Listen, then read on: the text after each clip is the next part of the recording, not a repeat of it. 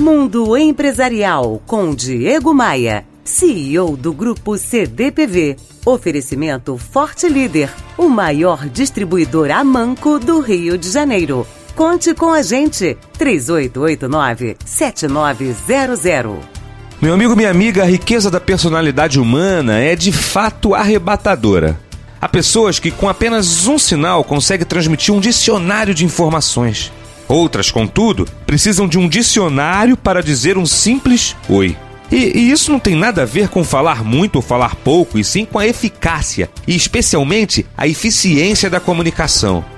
Trabalhar com profissionais prolixos é duro. Muitas vezes o gestor precisa de apenas uma informação para fechar um relatório para a alta administração na véspera de uma importante reunião, quando tem a péssima ideia de chamar logo aquele colaborador que, para responder uma pergunta, dá meia dúzia de voltas.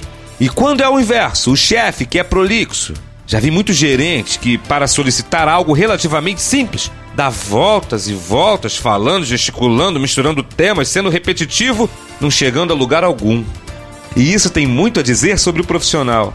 Insegurança, desconhecimento técnico, inabilidade nas relações interpessoais, inexperiência para liderar, déficit de atenção, impossibilidade de transmitir suas ideias, dentre muitas outras razões.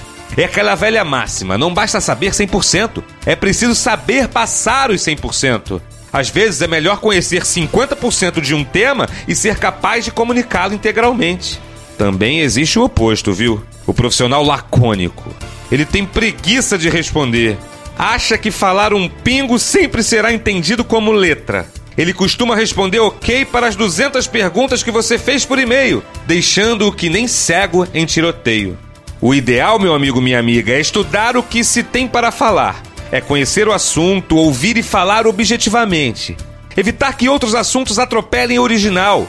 Ser conciso sem cortar parte do que é relevante falar ou responder.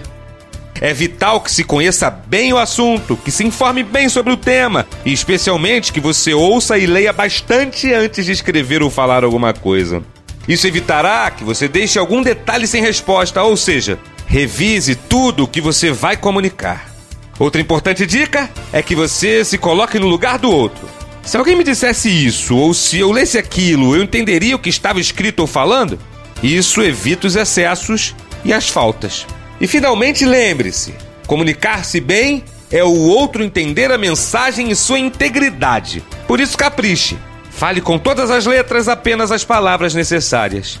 Comunique-se comigo.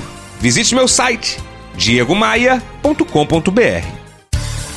Você ouviu Mundo Empresarial com Diego Maia, CEO do Grupo CDPV. Oferecimento Forte Líder, o maior distribuidor a manco do Rio de Janeiro. Conte com a gente, 3889 7900.